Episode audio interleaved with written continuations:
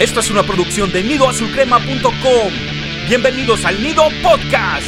Somos exigentes, somos águilas.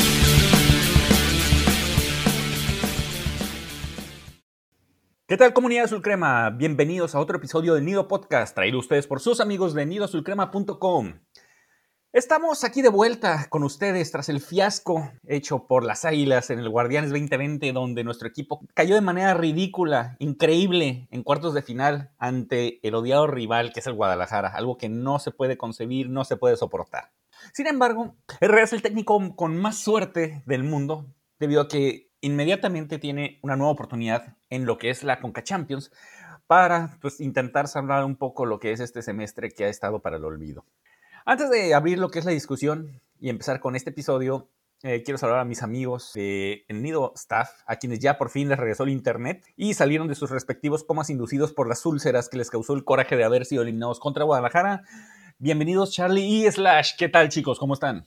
Pues qué tal, Bester, qué tal, Slash, un gusto volverlos a ver y escuchar. Y la verdad, pues sí, fueron, han sido días bastante complicados. Y bueno, y bueno, ya, ni modo, hubo que pagar el internet y volver. Pues qué tal muchachos, igual es un gusto verles. La verdad que yo hoy temprano estuve saboteando mi internet a ver si por ahí se iba y no tenía que presentarme aquí porque todavía no supero lo sucedido. Pero bueno, no tuve éxito, así que aquí estamos. La verdad es que aunque nos fastidie, pues la vida sigue, el fútbol sigue, los torneos siguen, así que hay que darle para adelante y pues hoy tenemos muchísimo de qué hablar en este fin de año, así que pues vamos con ello muchachos. Ok, bueno, dentro de los puntos que vamos a tratar, vamos a dar un repaso a lo que son los temas recientes de lo que es la actualidad y novedades que hay en el de, alrededor del Club América. ¿Qué tenemos primero, Slash? Pues fíjense que Herrera es el técnico que menos vergüenza tiene en este mundo porque se atrevió a decir hace unos días que él cree que al jugador mexicano le hace falta profesionalismo. Palabras más, palabras menos, dijo, la principal diferencia que yo veo entre nuestro fútbol y el europeo, siendo esta diferencia algo abismal, es que al jugador le falta ser más profesional. El, latino es un jugador que, que, juega, pero después se olvida de su trabajo, quiere relajarse, busca la fiesta. Y el jugador europeo parece que en eso es más profesional y metódico. Entonces, no sé qué les parezca a ustedes este tipo de declaraciones ridículas porque un, entrenador que se la pasa en ciertos programas de comedia, un, entrenador que ha tenido incidentes con comentaristas en los aeropuertos, habla de profesionalismo. La verdad se me hace de muy mal gusto esto de, de Herrera y para mí esto es como que se está echando a los jugadores en contra. O sea, yo si fuera jugador del América y me están tachando de que no soy profesional, yo ya estaría sacando mi comunicadito en redes sociales de no estoy de acuerdo con mi entrenador. Pero me gustaría saber qué piensan ustedes, muchachos. A ver, Beister, cuéntame. Bueno, de entrada hay que ver eh, en sí lo que es el contexto de las declaraciones. Tiene en parte razón Miguel Herrera. El jugador europeo, o por lo menos que está en la disciplina europea, es mucho más disciplinado que el, mexicano o el latinoamericano. Desgraciadamente eso también aplica para los entrenadores y en este caso tenemos en, en, Miguel Herrera un entrenador que no es profesional 100%, que no se dedica en su tiempo libre o en sus espacios en los que no está preparándose con los jugadores a él cultivarse como entrenador, buscar cómo este, tener mayor, mayores conocimientos que ayuden al desempeño del equipo, ayuden a su estrategia, a su táctica, y no se cultiva. Él sigue siendo lo mismo y sigue saliendo en programas, haciéndose el figurín que tenemos siempre y que siempre vamos a tener hasta que no se empiece a preparar o que no llegue tu entrenador. Así que eh, definitivamente se dio una gran mordida de lengua y está desangrándose Miguel Herrera porque él no es profesional. Y como dices tú, es, es raro que ningún jugador haya salido o a desmentir o a quejarse de esas declaraciones por parte de Miguel Herrera. Probablemente salgan más adelante, pero siento que ya, ya se tardaron mucho para responder esas declaraciones. ¿Tú qué opinas, Charlie? Pues mira, yo creo que difiere un poquito de ustedes. Miguel Herrera sí es un profesional, pero un profesional para vender su imagen. Eh, es un bufón, es una caricatura, pero es una persona que ha sabido venderse bien. Por eso nosotros creemos, nuestra teoría es que, que es reditable para Televisa y por eso sigue ahí. Y ha sabido vender. En, en Cuapa hay familiares, su hija tiene, sale en el programa de tele TDUDN de la América. Entonces, en eso sí, digamos que sí es profesional para vender su imagen. Ahora, como lo que dijiste de, de que no se prepara, creo que ese es un mal del, del fútbol mexicano vemos cómo van ciclos y tenemos los lavolpistas, los del Tuca, los de que se llena Mejía Barón. Hay escuelas que duran 10 años y nadie se actualiza pero tenemos el mismo carrusel de ideas viejas, ¿no? Y es lo que le está pasando a Miguel Herrera. Puede ser que hace unos 5 o 6 años más o menos era innovador o tenía cierta diferencia con otros entrenadores, ahora ya está caduco totalmente y también estoy de acuerdo que no es nada profesional. En otros países y de otros entrenadores vemos que van a ciertos cursos, que se capacitan, que están acá, que están haciendo eso, que ven fútbol, que van a otros partidos, que van a entrenamientos. Miguel Herrera lo vemos en la tele nada más, ¿no? Pachangueando, es el primero en la fila de los pasteles, es el primero en los asados, o sea, él le gusta el relajo, ¿no? Entonces sí, eh, me sorprendió mucho sus declaraciones porque sí, ciertamente el jugador mexicano, ya lo hemos comentado anteriormente, no es tan profesional como en otros países, pero él es el primero en poner el desorden en Cuapa, ¿no? Y es el primero en no prepararse y es el primero en no estar este, trabajando. Ahorita no, no, no lo hemos visto que esté en Estados Unidos preparándose, no hemos visto que esté preparando la Conca al contrario, ¿no? Está, está haciendo el show que le gusta. Y además es increíble porque no comentamos que lo que dijo después, ¿no? Dijo que en México los entrenadores son tácticos, ¿no? Y que a él le gusta variar los parados y que vea al rival y que cambia su, su once para contra quien encuentre. Eso no es cierto, ¿no? Siempre, siempre juega igual, siempre hace los mismos cambios. Los cambios generalmente son en el setenta y tantos, en el ochenta y tantos y en el noventa. Entonces es totalmente y es una mentira lo que dice. Y la verdad es que es, increíble que se haya atrevido a decir eso. Y como dicen, es increíble que nadie haya salido a decir, oye, no juegues, ¿no? Lo que estás haciendo es una mentira porque tú eres el primero en que no eres profesional y eres cero táctico.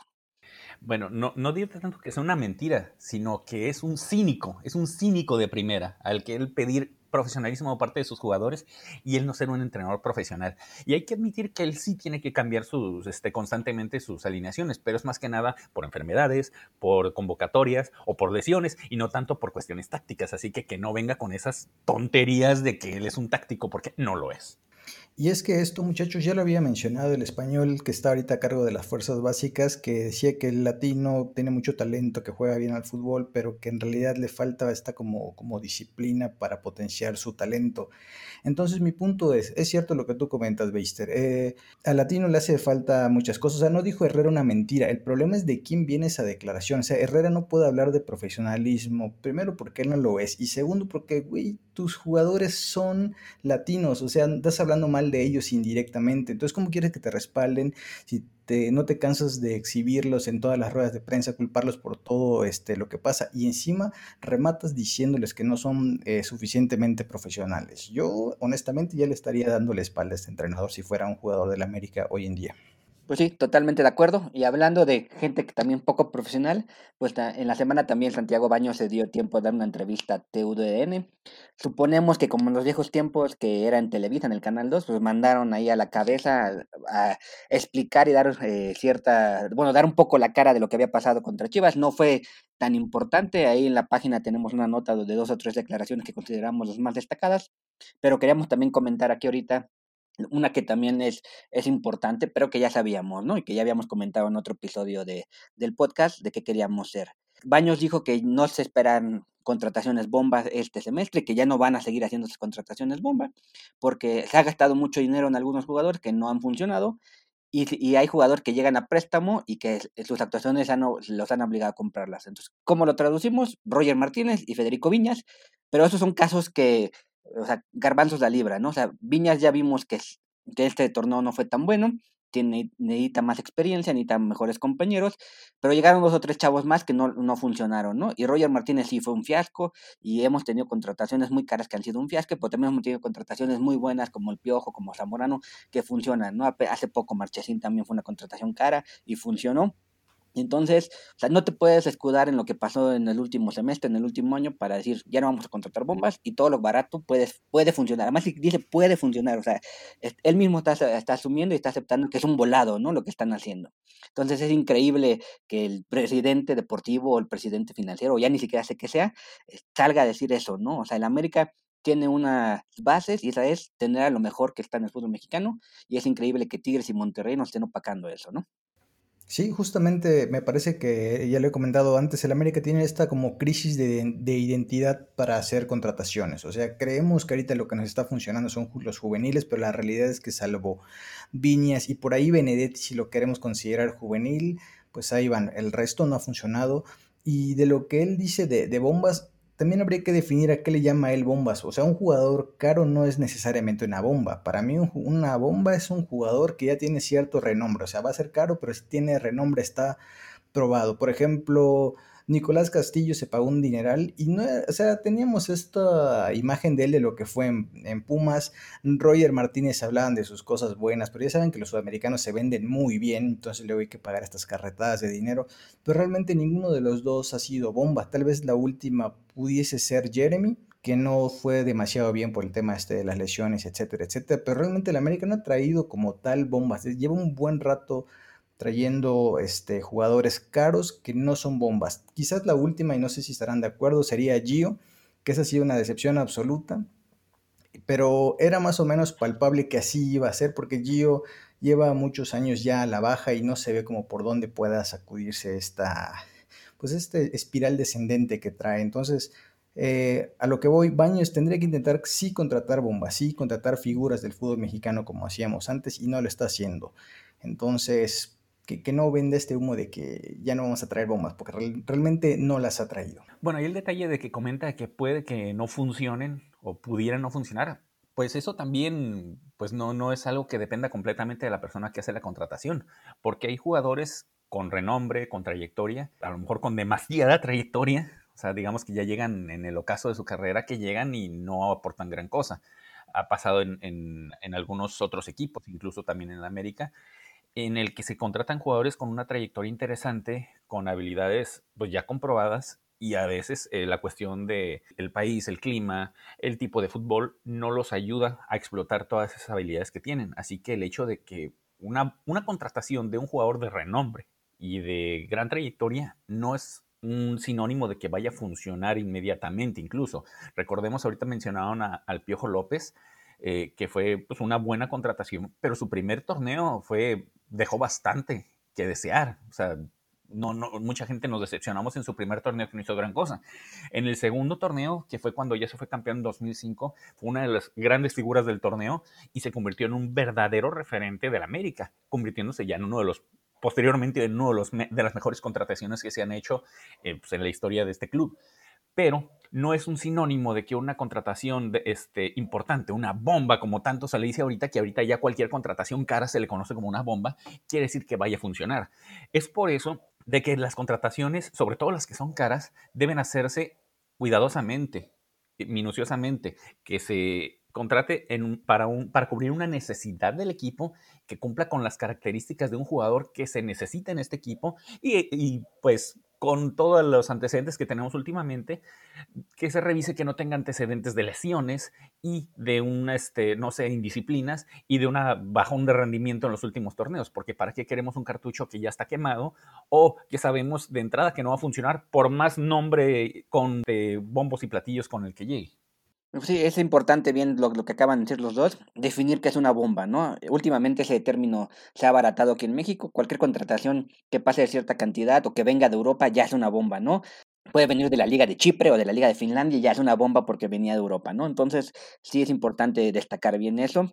Yo creo que sí, lo que es una bomba es un jugador que ha brillado, que ha tenido éxitos y que lo trae la América como lo hacía antaño, ¿no?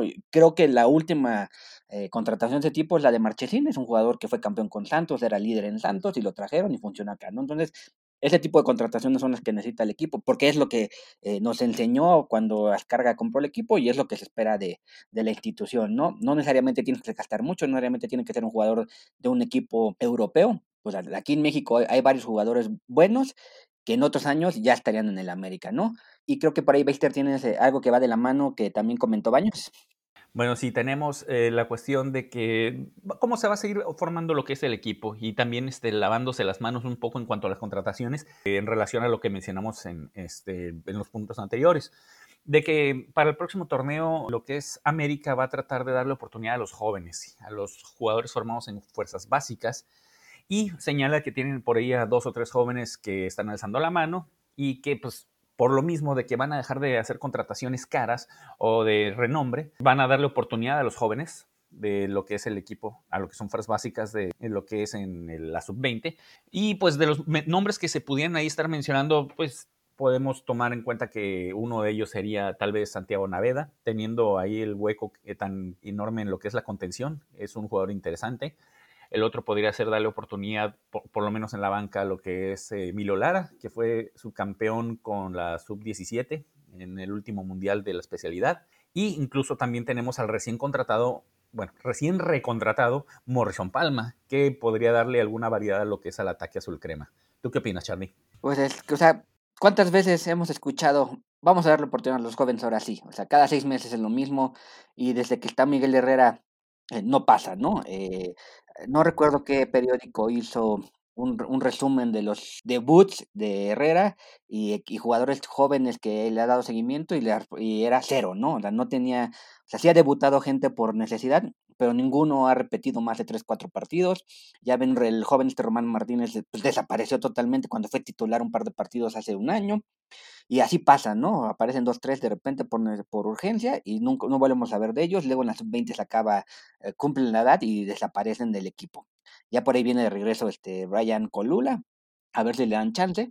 Pero esto de que vamos a darle oportunidad a los jóvenes, bueno, nos hemos cansado de escucharlo y nos hemos cansado de ver lo que no pasa, ¿no? Veremos si el Herrera, que Slash dice es el bueno, a mí no se me hace tan bueno, pero bueno, eh, a ver si sale algo, ¿no? Porque estos seis meses que estuvo, o sea, no estuvo, creo que estuvo tres, cuatro meses eh, todavía con el Guardianes 2020, pero no hubo nada, ¿no? No hubo ningún debut importante, no se dijo este chavo va, va a salir algo, solamente se habló del cuate este Fernando Tapia que llegó corriendo cuando se lesionó Ochoa, pero salvo eso, no ha habido nada de, este, de las fuerzas básicas desde que se fue Tena.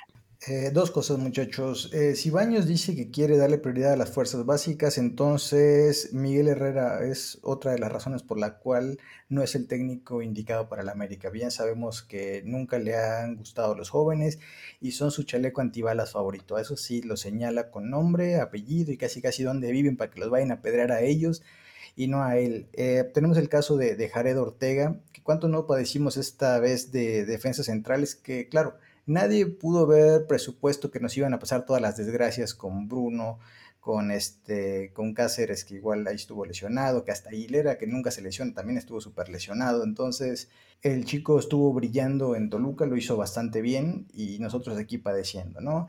¿Se acuerdan este cuando estaba Laines todo todo este la Laines manía y él estaba con que es el niño y que es el niño y que es el niño y no sé qué tanto. Entonces, es otra muestra de que él no confía en los jóvenes y ahora se habla mucho de que este Alan Medina del Toluca quiere más bien hay interés por traerlo.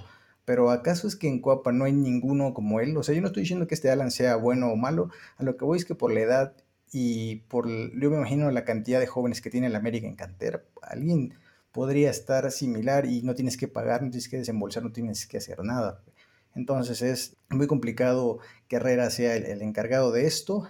Y por otra parte, en cuanto a las fuerzas básicas, yo creo que todo el desastre está ocurriendo porque el español trae eh, metodologías nuevas en, aras de dar un poco más de disciplina. Y ya saben que cuando se intenta disciplinar al latino es así como que no, o sea, este ya se vuelve mi enemigo. Entonces va a ser un periodo de transición doloroso, me imagino, hasta que podamos ver resultados eh, reales en este aspecto. Nada más para redondear tu comentario, Slash, eh, o sea, eh, Miguel Herrera, vemos el caso de Carlos Vargas, ¿no? Que lo trajo súper chavo, creo que había jugado un par de partidos en Cholos y lo trajo a la América y ahorita está perdido en Matatlán, ¿no? O sea, ni, o sea, no sabe trabajar con los jóvenes, ni hechos en casa, ni los que trae de, de afuera. Entonces, sí, yo creo que darle prioridad a las fuerzas básicas es buena idea, siempre y cuando haya un entrenador que lo sepa hacer, y ya lo hemos dicho, ¿no? Eh, de las pocas cosas buenas que hace la Volpe, por ejemplo, es trabajar con los jóvenes, cosa que Herrera no le aprendió. Fíjate, ahorita que mencionas a Carlos Vargas, precisamente es uno de los que más acuchilló después de esa tanda de penales cuando se perdió contra Juárez en una, en una liguilla de la Copa MX este, que lo señaló, que no debió haberlo mandado a tirar los penaltis porque pues estaba muy joven y todo eso. Pues, pues sí, efectivamente, se puede dar toda la oportunidad por parte de lo que es la directiva a los jóvenes, pero si no tienes un entrenador que sepa trabajarlos, que sepa sacarles el mayor provecho a sus habilidades y sobre todo ubicarlos en la posición en la que mejor te van a rendir, no te va a servir de nada tenerlos o, o tampoco te va a servir de nada tenerlos adornando la banca y ahí haciéndose viejos y en algún momento esperando nomás que les den oportunidad en algún otro equipo, ya que en América no se utiliza a los jóvenes de manera adecuada. Antes de continuar con los próximos puntos, vamos a escuchar información de nuestras redes sociales. No olvides visitar nuestras redes sociales.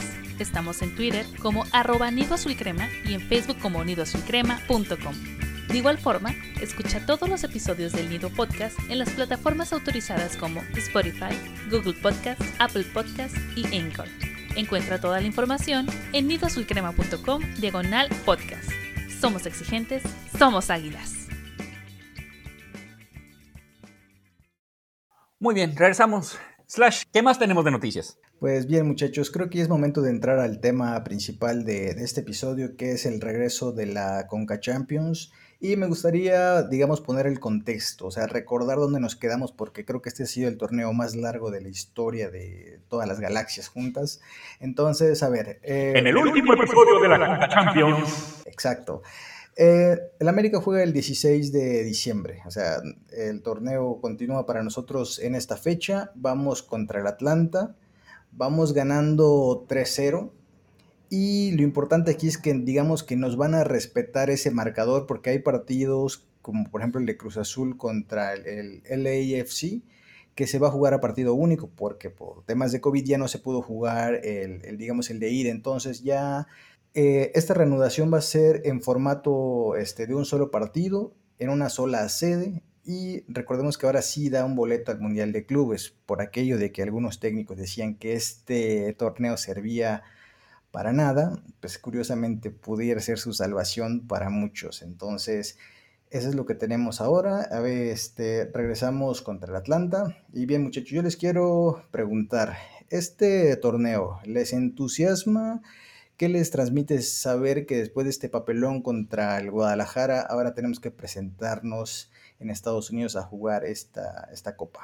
A mí no me entusiasma este América, aunque jugara la Libertadores, la verdad. Sabemos que no se va a conseguir gran cosa, se va a avanzar eh, de lástimas, se va a avanzar, pues, no sé, de, nada, de jugar a nada, de, emocionarse de nada. No, este, este, América es insípido, es insufrible verlo. Eh, yo amo el equipo, pero el ver este América no me ilusiona y en este caso con la Conca Champions, con prácticamente el boleto amarrado para lo que son las semifinales, no me entusiasma. Quiero que gane, obviamente, quiero que vaya hasta el final y quiero que llegue al Mundial de Clubes y vea hasta dónde se puede llegar en ese torneo, pero de que me entusiasme, no, no me entusiasma. Pues este torneo es una arma de dos filos, ¿no? Mm, eh, si ganas, bueno, ¿no? No, era, no, se esperaba menos del equipo y, era lo mínimo que, que, que, tienes que hacer y no ganas, pues bueno, peor, ¿no? O sea, fracasas con Chivas y vas y fracasas en el torneo. Ya sabemos que a Miguel Herrera se le complican mucho los torneos internacionales, entonces no me entusiasma volver a fracasar, no me entusiasma que nos llegue a ganar el Cruz Azul o el Tigres, o peor, ¿no? El Montreal otra vez, o el Olimpia de, de Honduras, ¿no? Entonces, sí está padre que juegue en América, sí, está, sí, me divierte verlo, siempre me va a causar ilusión que el equipo juegue y saber que el miércoles hay partido, pero eh, es triste saber que seguramente nos vamos a encontrar contra decepción. Yo creo justamente, muchachos, digo, es un poco de lo que he sentido leyendo en redes sociales, viendo en la página, que ahorita como que todavía está muy fresco el, dolor de esta última eliminación, que, que, más que causar molestia fue una decepción muy grande. Entonces es como cuando estás en una relación con alguien y ocurre un incidente que digamos, termina partiéndote un poco el corazón y todavía no te sientes listo como para volver a intentarlo. Entonces yo con el América me siento así, es de que todavía no tengo ganas de, verlos, todavía necesito como más tiempo, tal vez nuevas caras, algo que me ayude a pensar que en esta ocasión va a ser distinto. Este torneo lo voy a ver porque pues hay que cubrir las notas en el nido, pero así que digas cuántas ganas tengo de estar viendo estos partidos, pues la verdad es que no. Sí, efectivamente. Y a eso, si a eso le sumamos de que América va a llegar diezmado, porque va a haber algunas bajas por, por lesión, como lo que son las de Aguilera, Benedetti, que se lesionaron desde el último partido contra Guadalajara, y de misteriosa forma Giovanni Dos Santos se volvió a lesionar, que eso sí nadie sabe cómo. Más aparte, lo que es las bajas por este COVID-19, que son el recién llegado refuerzo Mauro Laines, así como el Oso González y Henry Martín, y un jugador sorpresa, porque no han dado el nombre de otro jugador que está presuntamente infectado de COVID. Así que, ¿ustedes creen que se les va a extrañar a estos jugadores? para de cara al próximo partido contra Atlanta? Comienzo yo, y no, la verdad yo no extraño a nadie del América. Por mí podrían jugar 11 fantasmas y me da absolutamente igual. Hoy día ninguno de estos jugadores merece ser extrañado después del último papelón, así que no, yo no voy a extrañar a nadie. ¿Tú, Charlie? Pues eh, la verdad es que el partido contra Atlanta, o sea, tendría que pasar algo así terrorífico como, o sea, ponernos la playa del Cruz Azul y salir a perder. Pero, o sea, yo, a mí me preocupan las semifinales, ¿no? E, ese es el partido que, que yo creo que sí se va a extrañar sobre todo a Henry, porque pues, o sea, sí nos ha fallado en partidos decisivos, pero bueno, este, pues es el único que mete gol, ¿no? O sea, a pesar de todo, fue el único que pudo meter un gol a, a, las Chivas. Entonces, sí, yo creo que vamos a extrañar a Martín. Y bueno, y la es que yo sé que todos esperábamos ver volar a Mauro Laines por, la, por el extremo derecho. Todos lo vamos a extrañar también mucho a él. Pero bueno, el equipo como está, no debe tener problemas con Atlanta. Y las semifinales donde ya me preocuparía, ¿no? El del equipo de Los Ángeles es un equipo que juega bien, eh, está fuera de ritmo, lo sabemos, porque el MLC dejó, muchos equipos dejaron de jugar hace, hace tres semanas. Y Cruz Azul, bueno, pues Cruz Azul ahorita pues, anda en muchos rollos, pero pues, puede ser que intenten redimirse un poquito con su golpeada afición y salgan a decir, bueno, igual que Chivas, ¿no?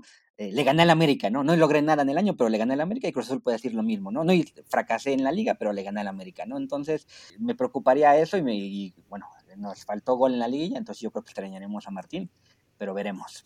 Junto con Cruz Azul están vivos todavía lo que es Tigres, el New York City y el, equipo de Los Ángeles también. Entonces quedan esos equipos, entre otros, pero estos son los que representan un peligro verdadero a lo que son las aspiraciones de América. ¿Ustedes creen que realmente estos equipos son un verdadero peligro de cara a buscar el campeonato de la Conca Champions? Pues ya como lo comenté, Cruz Azul pues tendría como salvar su año un poquito. Tigres no me preocupa porque también el Tuca es como el Herrera, ¿no? O sea, a menos de que sea la final Tigres América, pues alguien tendría que ganar, pero Tigres no creo que lo logre.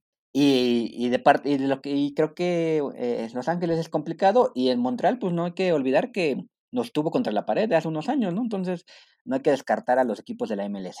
Yo considero que el peligro real es el propio América porque no sabemos qué América va a salir. Si por ahí salieran medio enchufados, que no creo por la razón de que el América lleva prácticamente dos parones consecutivos, el de la fecha FIFA y luego después de ser eliminado asquerosamente en cuartos de final han estado parados. Entonces por ahí eso nos va a jugar súper en contra porque si un parón nos costó ahora no me imagino con dos. Así que de estos equipos, la verdad, están parejones porque siento que todos vienen faltos de ritmo, todos vienen a la baja, entonces va a ser puro duelo entre maletas, pues.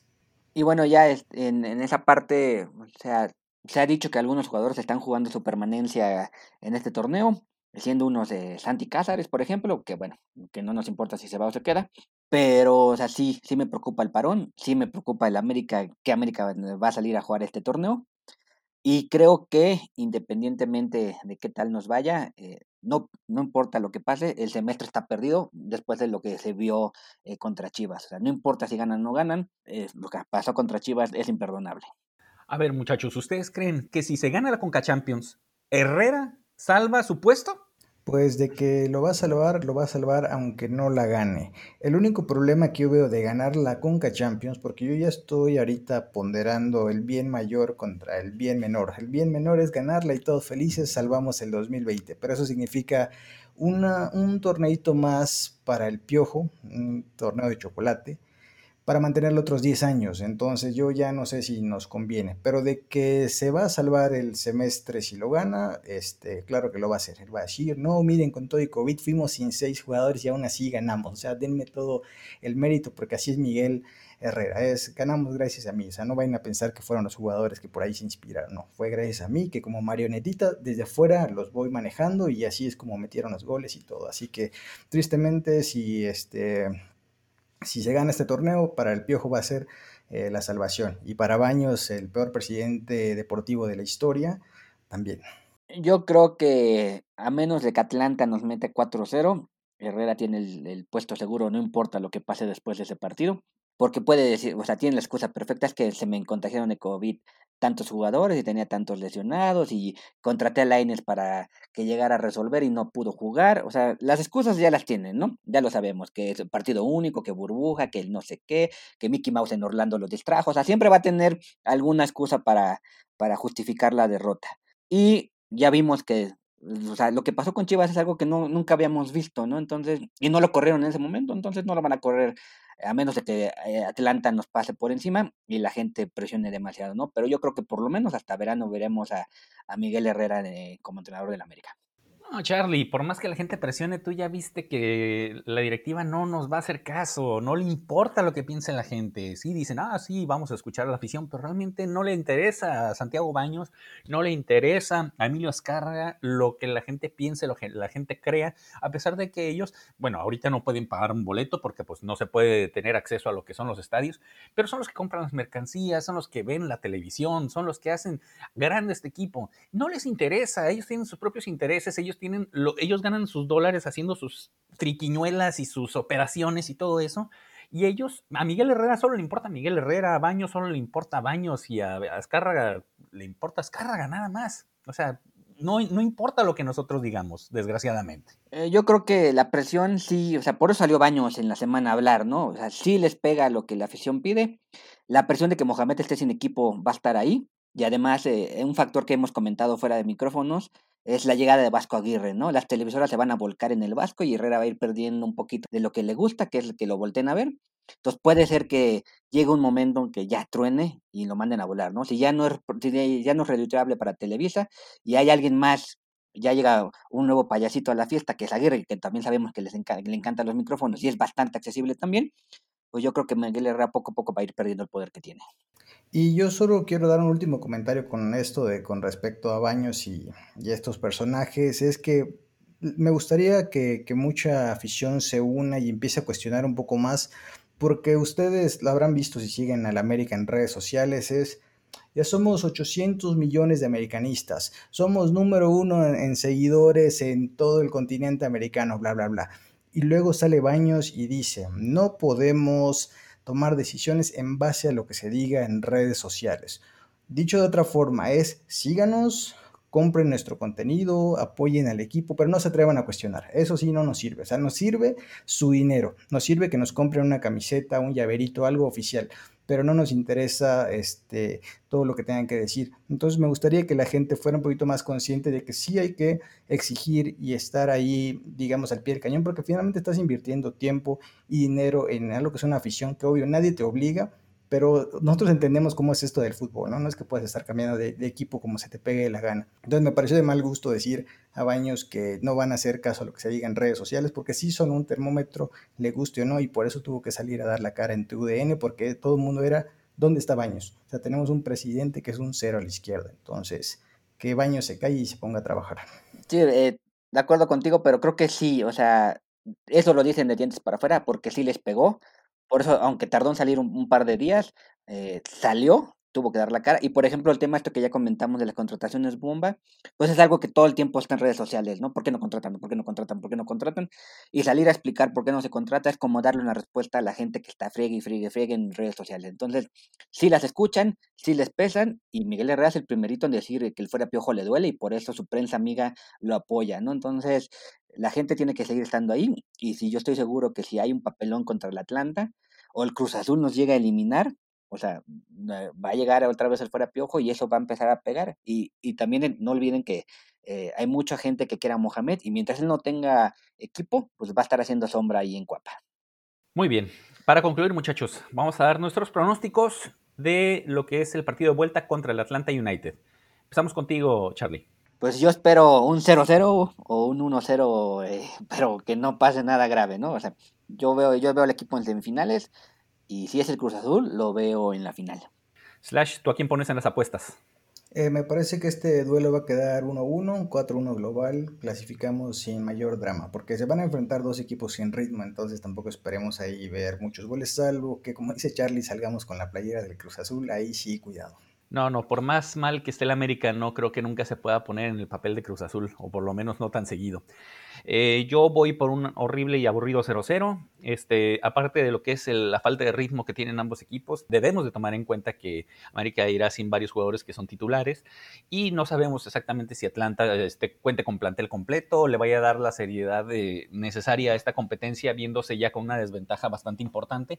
Así que no creo que vaya a haber un gran espectáculo y no creo que vaya a haber goles y vamos a avanzar por el marcador global igual de 3 por 0. Bien, con esto vamos a dar por concluido este episodio del NIO Podcast.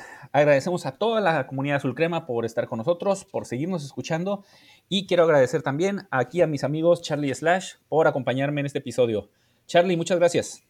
Muchas gracias por la plática, muchas gracias por el regreso y este, espero que no se nos vaya el internet el, el 16. Slash, eh, dile a tu vecino que pague el internet para que no te quedes tú sin internet y pues gracias por estar aquí. Hombre, siempre es un gusto platicar con ustedes, muchachos. Y sí, ya de hecho ya le pedí que aumente el ancho de banda porque no alcanza. No, no es cierto.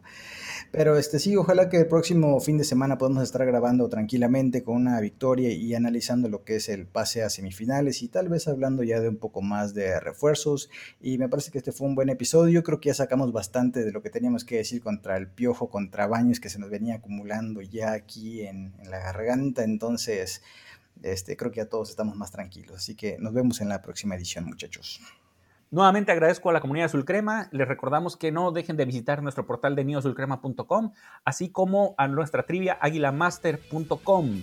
Les agradecemos y no dejen de escucharnos. Recuerden que somos exigentes, somos águilas.